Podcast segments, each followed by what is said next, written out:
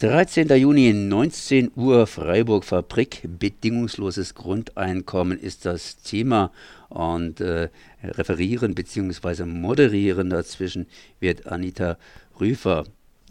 Zwei Herren treten gegeneinander an, Werner Grätz und Ralf Krämer, letzterer Verdi, Linke, SPD und so weiter eigentlich ein Grundeinkommensgegner, so habe ich es mir zumindest beschreiben lassen. Und Werner Gretz von Attac und Grundeinkommensbefürworter. Und ich begrüße hier am Telefon Werner Gretz. Erstmal Servus. Ja, schönen guten Tag. Wie bereitet man sich eigentlich auf so ein Gespräch vor? Das heißt, äh, Grundeinkommen überhaupt? Oder hat man es überhaupt noch nötig, sich auf so ein Gespräch vorzubereiten, wie es am Mittwoch stattfinden wird?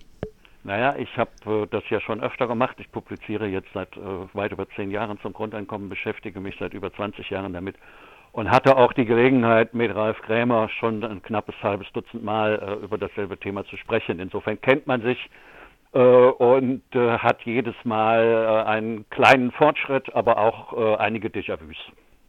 Déjà-vu, Grundeinkommen ist ja überhaupt ein kleines Déjà-vu und unter Grundeinkommen kann man sich ganz verschiedene Sachen vorstellen, zum Beispiel, wie man das Ganze finanzieren soll und wie hoch es sein soll.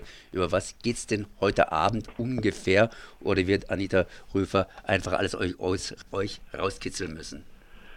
Ja, äh, die Höhe und die Finanzierbarkeit ist schon eine deutliche Differenz zwischen Ralf und mir. Wir haben ja an anderen Punkten, äh, was sozialpolitische Fragen angeht, äh, zwischen Attac und Verdi immer eine gute und enge Zusammenarbeit gehabt, was Sozialversicherungen angeht, ähm, Rente, all diese Fragen.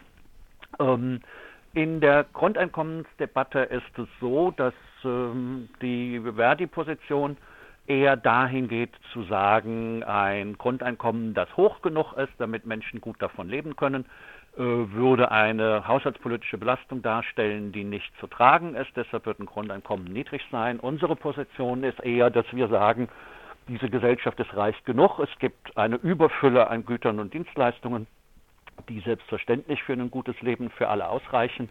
Und das, was man produzieren kann, die vorhandenen Güter und Dienstleistungen sind produziert, dies kann man auch bezahlen. Die Frage der politischen, äh, der finanziellen Umverteilung ist eine Frage des politischen Wollens äh, und wir kritisieren bei den Verdi-Kollegen das Fehlen dieses Wollens. Jetzt seid ihr längere Zeit aufeinander getroffen, habt immer wieder diskutiert. Gab es da größere Annäherungen oder wie ist die Entwicklung generell deiner Meinung nach beim Grundeinkommen? Ja, konkrete Annäherungen äh, zwischen den beiden Personen, die heute Abend diskutieren, gibt es in dieser Frage wahrscheinlich äh, in unserer gemeinsamen Geschichte nicht mehr. Dafür diskutieren wir das zu lange, jetzt schon über zehn Jahre. Äh, es gibt aber insgesamt in der gesellschaftlichen Debatte äh, eine deutliche Veränderung und Verschiebung in den letzten Jahren. Äh, vor zehn Jahren haben wir die Situation gehabt, dass praktisch nur das äh, liberale Modell von äh, Götz Werner in der Öffentlichkeit bekannt war und diskutiert wird. Inzwischen setzt sich die Vorstellung durch, dass ein Grundeinkommen sehr wohl eine sehr stark sozialpolitisch orientierte, eine emanzipatorische Geschichte sein könnte. Ähm, und die Auseinandersetzung wird sehr viel stärker davon geprägt, ob denn die alternative Vollbeschäftigung überhaupt eine reale, denkbare Alternative sei angesichts der Digitalisierung. Da haben wir große Zweifel, ob die gewerkschaftlichen Positionen ähm, dort dauerhaft tragfähig sind. Und unser Eindruck ist, dass diese Zweifel gesellschaftlich immer breiter geteilt werden. Wenn man sich das Ganze europäisch betrachtet, muss man doch sagen, okay, es gibt in Europa hochentwickelte oder sehr reiche Länder und andere Länder, die knapsen gerade mal so unten durch. Ich denke da gerade an Griechenland oder zum Beispiel Portugal. Ist das Grundeinkommen nur für reiche Länder denkbar? Nein, das Grundeinkommen kann man eigentlich nur als ein globales Modell denken, wenn man die Tatsache der Migration berücksichtigt. Menschen bewegen sich innerhalb der Europäischen Union, aber auch weit über die Europäische Union hinaus, äh, quer über die Welt. Und äh, man wird ein Grundeinkommen in nur reichen Ländern nur dann machen können, wenn man es als nationalistische Maßnahme, als Maßnahme der Abschottung nach außen macht, wenn man die Mauern um die reichen Länder herum noch höher, noch tödlicher macht, als sie jetzt schon sind. Das kann ein emanzipatorisch denkender Mensch nicht wollen.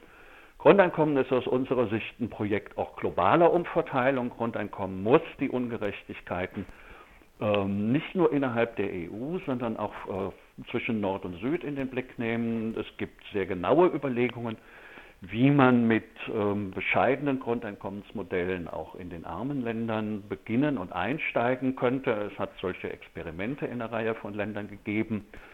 Äh, und äh, Grundeinkommen müsste auch in der Europäischen Union ein Element von Umverteilung haben, obwohl dort natürlich innerhalb der EU es prinzipiell möglich ist, ein Grundeinkommen an den jeweiligen nationalen Armutsgrenzen zu orientieren.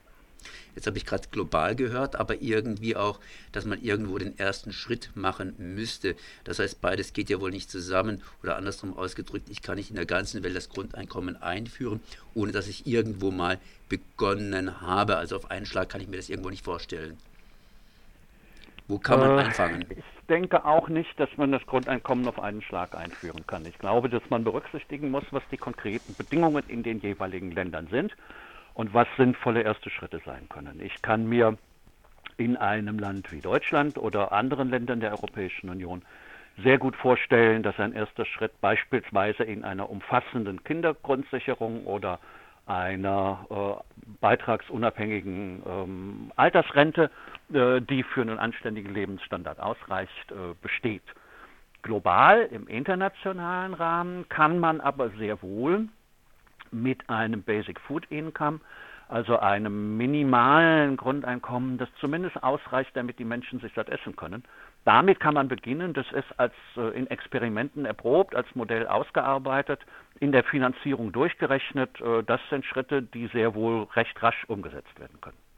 Jetzt diskutierst du mit einem Gewerkschafter und die Gewerkschaften scheinen da so ein bisschen dagegen zu sein, gegen das Grundeinkommen. Kann es sein, dass die Gewerkschafter um ihr Klientel fürchten? Das heißt, wenn der Arbeiter nicht mehr vom Arbeitseinkommen abhängig ist, dass er sich dann aus den Gewerkschaften absetzt und eben sagt, brauche ich nicht mehr, ich mache mir die Sachen selber? Ja, wenn das eine gewerkschaftliche Überlegung ist, halte ich sie für irrig. Ähm, selbstverständlich würde ein Grundeinkommen dazu führen, dass die individuellen Beschäftigten eine größere Verhandlungsmacht gegenüber ihren Arbeitgebern haben. Das ist ja völlig klar. Wenn ich über die finanzielle Möglichkeit verfüge, zu sagen, also zumindest das, halbe, das nächste halbe Jahr traue ich mir zu, von diesem Grundeinkommen zu leben und brauche kein zusätzliches Einkommen, dann habe ich eine andere Verhandlungsposition dem Chef gegenüber, was Arbeitsbedingungen und Löhne betrifft, wie wenn ich mir das nicht erlauben kann. Das ist völlig klar. Ähm, aber ich glaube nicht, dass Gewerkschaften damit ihre Rolle verlieren. Im Gegenteil.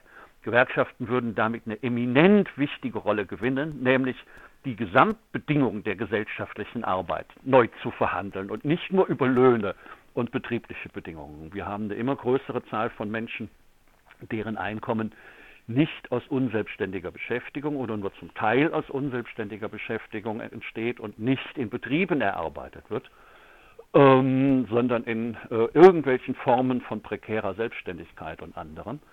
Äh, und längst ist es notwendig, Regulierungen zu finden, die die Gesamtbedingungen von Arbeit gesellschaftlich organisieren und regeln. Und es wäre eine eminent wichtige gewerkschaftliche Aufgabe, sich darum zu kümmern und nicht nur auf die Löhne in den Betrieben zu schauen. Ja, das war hier Werner Grätz, der schon mal einen kleinen Einblick gegeben hat auf die abendliche Diskussion. Und wer sich dann auch noch die Position von Ralf Krämer anhören möchte, unter Moderation von Anita Rufer, der sollte vorbeischauen. Das heißt heute am 13. Juni um 19 Uhr in der Fabrik Freiburg. Ich danke mal für dieses Gespräch. Ja, gerne.